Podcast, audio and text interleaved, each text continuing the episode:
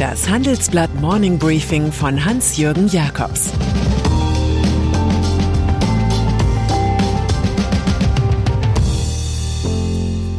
Guten Morgen allerseits.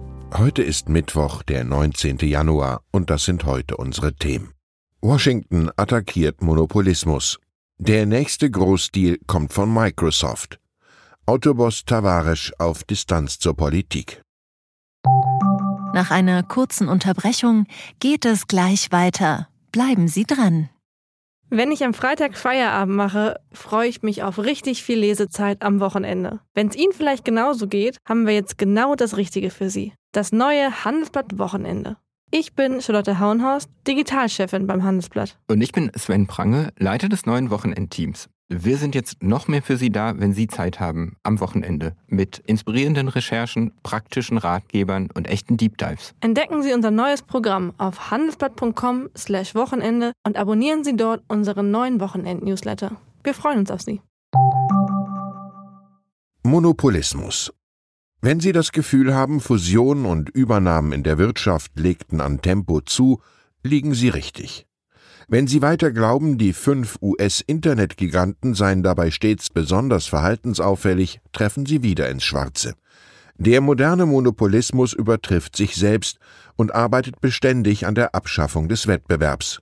Diese Causa wird zur ökonomischen Schicksalsfrage und alarmiert die obersten amerikanischen Kartellbehörden, das Justizministerium und die Federal Trade Commission. Sie arbeiten derzeit daran, die Fusionsregeln zu verschärfen und fordern dafür Input von der Öffentlichkeit. Allein zwischen 2020 und 2021 hätten sich die Zahl der Deals verdoppelt, teilen beide Behörden jetzt mit. Jonathan Kanter, der neue Chef der Antikartelleinheit im Justizministerium, sagt, wir müssen verstehen, warum so viele Industrien so wenige Wettbewerber haben.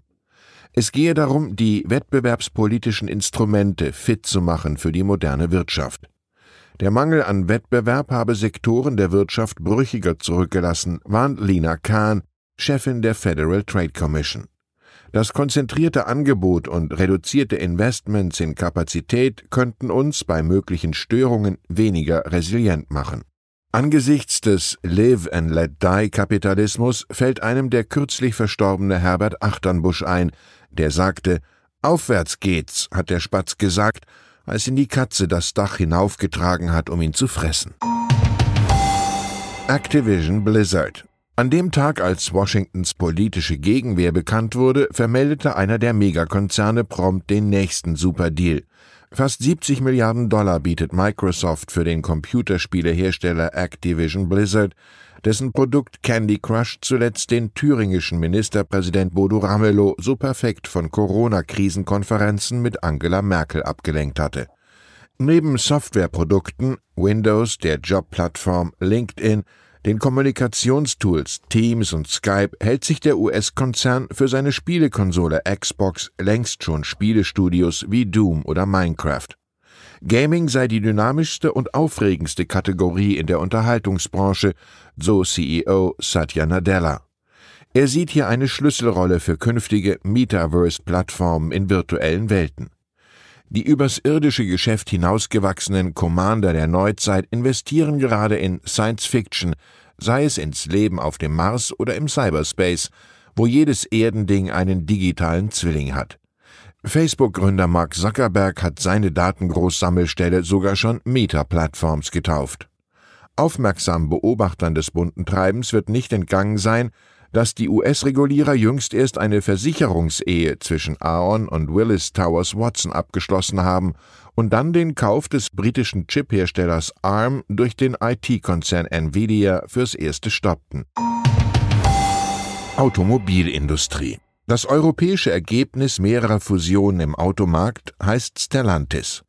Das Sternenwort aus dem Lateinischen steht für Peugeot und Citroën aus Frankreich, Fiat aus Italien, Chrysler aus den USA und Opel aus Deutschland.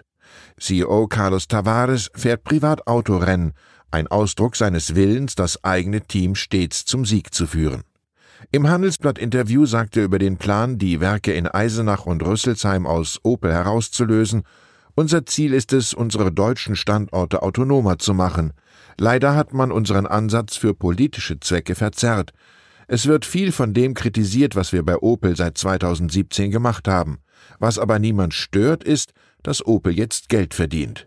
Wahrscheinlich gefällt dem kauzigen Manager ein Zitat des Ex-Rennfahrers Jacques Villeneuve recht gut, der einmal sagte, ich bin Nonkonformist. Energiegipfel.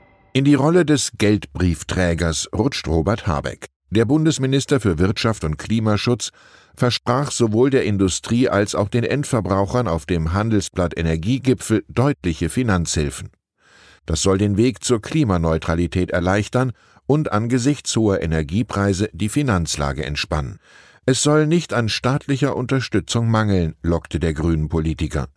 Für die Bürger entfalle ja die EEG-Umlage und die Regierung wolle zudem Billigstromanbieter überprüfen, die nach Lieferproblemen Verträge mit den Kunden gekündigt haben. Die dürften nicht am Ende die Geprellten sein, so Habeck. E.ON-Chef Leonhard Birnbaum nimmt dagegen grundsätzliche Engpässe in Stromnetzen wahr und sagt, ich befürchte, wir werden dem Ausbau der Erneuerbaren an vielen Stellen hinterherbauen. Grüne. Das baden-württembergische Establishment der Grünen hat sich in der Vergangenheit wiederholt über schiefe, angeblich rassistische Sprüche von Boris Palmer geärgert und dessen Rauswurf betrieben. Nun hadern sie nicht mit Aussagen, sondern mit möglichen Auftritten des seit 2007 amtierenden Tübinger Oberbürgermeisters. Der könnte bei der im Herbst anstehenden Wahl als Unabhängiger vermutlich leicht gewinnen. Zwei von drei Tübingern finden ihn gut. Für die Grünen jedenfalls wird er nicht kämpfen, das steht fest. Man könne als OB-Kandidat, der von der Partei in einer Urwahl bestimmt wird, nicht gleichzeitig deren Ausschlusskandidat sein, hieß es. 500 prominente Grüne wie Antje Vollmer oder Ludger Vollmer unterstützen inzwischen Palmer.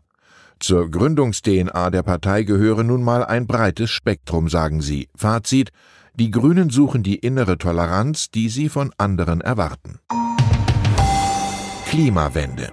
Und dann ist da noch Larry Fink, Chef des weltgrößten Vermögensverwalters BlackRock, dem 10 Billionen Dollar zur Betreuung anvertraut sind. Der Mann startete nun seine jährliche Briefaussendung an wichtige CEOs, in denen er den Stakeholder-Kapitalismus pries, aber auch tektonische Kapitalverschiebungen hin zu nachhaltigen Anlagen. Die nächsten 1000 Einhörner würden weder Suchmaschinen noch Social-Media-Firmen sein, sondern Start-ups, die den Verzicht auf fossile Brennstoffe ermöglichen und die Klimawende erschwinglich machen, so Fink. Der bei passiven Investmentfonds führende Konzern gibt die Höhe seiner nachhaltigen Investitionen mit 509 Milliarden Dollar an. Deutschlandchef Dirk Schmitz sagt im Handelsblatt, man schaue sich aktuell drei bis fünf größere Green-Projekte an.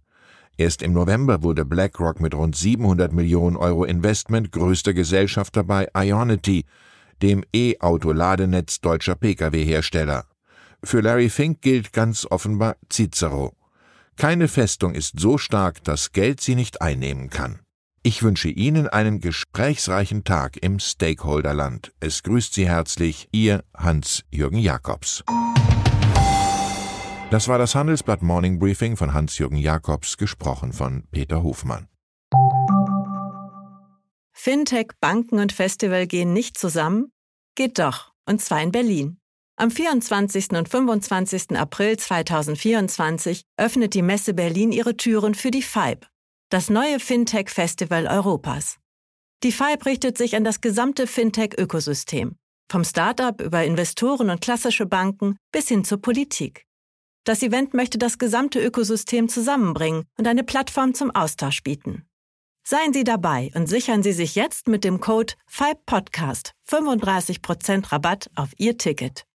Weitere Informationen finden Sie unter fibe-berlin.com.